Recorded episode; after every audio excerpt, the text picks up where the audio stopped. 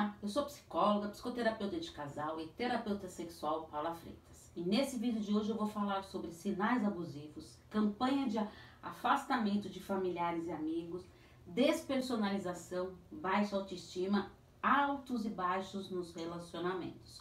Olha quanto tema super importante envolvendo relacionamentos abusivos. Você acompanha o meu Instagram, no Paula Freitas Psicóloga, e também tem o Instagram Relacionamento Abusivo PSI, Relacionamento Abusivo PSI, que vale a pena conferir lá os conteúdos sobre relacionamentos abusivos. Está passando por isso em seu relacionamento? Me procura porque eu te dou informações sobre os atendimentos no 11 98313 2371. Então vamos para as perguntinhas de hoje sobre relacionamento abusivo. Primeira pergunta: estou sempre sendo criticada pelo meu parceiro. Isso pode ser algum sinal abusivo? A crítica é algo que ninguém gosta de receber. E quando a recebemos, temos que avaliar e filtrar o que cabe para nós. Quando as críticas são constantes, pode sim ser um sinal abusivo. Muitas vezes essas críticas começam de uma maneira su sutil, mas sempre com o intuito de desmerecer, de diminuir, de humilhar, e quando a pessoa está com uma baixa autoestima, é muito provável que passe a acreditar nisso e assim se tornando cada vez mais distante da sua essência. Essas críticas elas podem vir também em forma de inveja e de competição, pois o abusador ele está sempre competindo para ter mais destaque que você, porque ele tem necessidades de ser superior e usam a crítica como uma estratégia. O relacionamento amoroso, ele é uma escolha e deveria ser prazeroso e leve, mas no relacionamento abusivo ocorre tantos desgastes que descaracteriza esse propósito de ser prazeroso.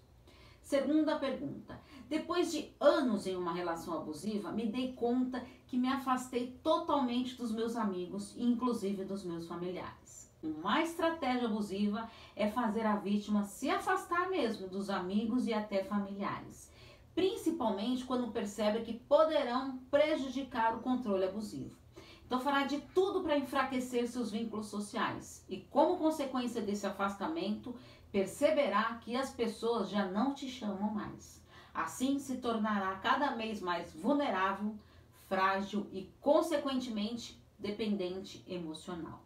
Então, é fundamental estar atento nessa campanha de afastamento e, caso perceba que está se afastando dos seus vínculos sociais, reverta isso quanto antes, pois os amigos e familiares nos dão força. Terceira pergunta: Vivi uma relação abusiva por muito tempo e demorei muito para perceber como estava desconectada comigo mesma. No relacionamento abusivo, a pessoa tem a sensação de estar se perdendo de si, de se desconectando e muitas vezes já nem se reconhece mais, ocorrendo o que a gente chama de despersonalização, que é o maior objetivo do abusador, pois assim ele conseguirá ter o total controle. Sem se dar conta, não reconhece mais as suas características pessoais e passa a ser conduzida de acordo com o que quer, abandonando a si mesmo. Essa despersonalização traz muitos prejuízos, como na rotina, nas relações profissionais, sem se dar conta da sua baixa autoestima. Quarta pergunta: por que quando estamos com uma baixa autoestima, entramos mais facilmente em jogos psicológicos? A baixa autoestima é, a principal, é o principal ingrediente do relacionamento abusivo, deixando a pessoa mais fragilizada emocionalmente. Aproveitando dessa instabilidade e fragilidade emocional, o abusador utiliza de jogos psicológicos, inclusive até de chantagens emocionais, para poder manipular e controlar cada vez mais a vítima. Por trás dessa baixa autoestima pode estar enraizado algumas crenças limitantes, de que não é mais merecedor de relações saudáveis, surgindo então a dependência emocional e o grande pavor, o medo do abandono. Assim, passará a acreditar que esse abusador é o único que ficará com você, ou seja, o único que poderá te aceitar, reforçando cada vez mais essas crenças. Quinta pergunta: Não aguento mais viver assim em meu relacionamento. É sempre cheio de altos e baixos. Alguns relacionamentos estão rodeados de momentos de altos e baixos. Parece que um momento está tudo bem e de repente tudo vira, vira um verdadeiro caos, não é mesmo?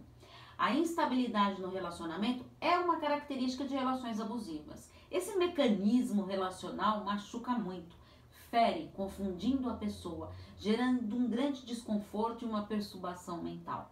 Essa instabilidade ela pode vir carregada de ameaças, medo do abandono e até agressões físicas, deixando a relação cada vez mais perigosa.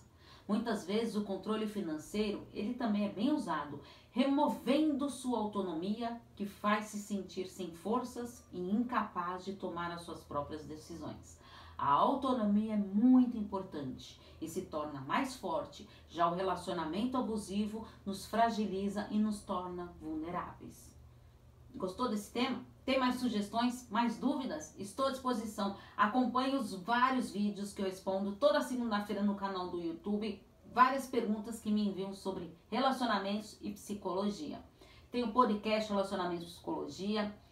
Tem também Instagram, Facebook, tem muito conteúdo, é, lista de transmissão do WhatsApp, canal do Telegram. Todos os links estão na descrição do, dos vídeos do YouTube. Porque afinal, quem cuida da mente, cuida da vida. Um grande abraço. Tchau, tchau.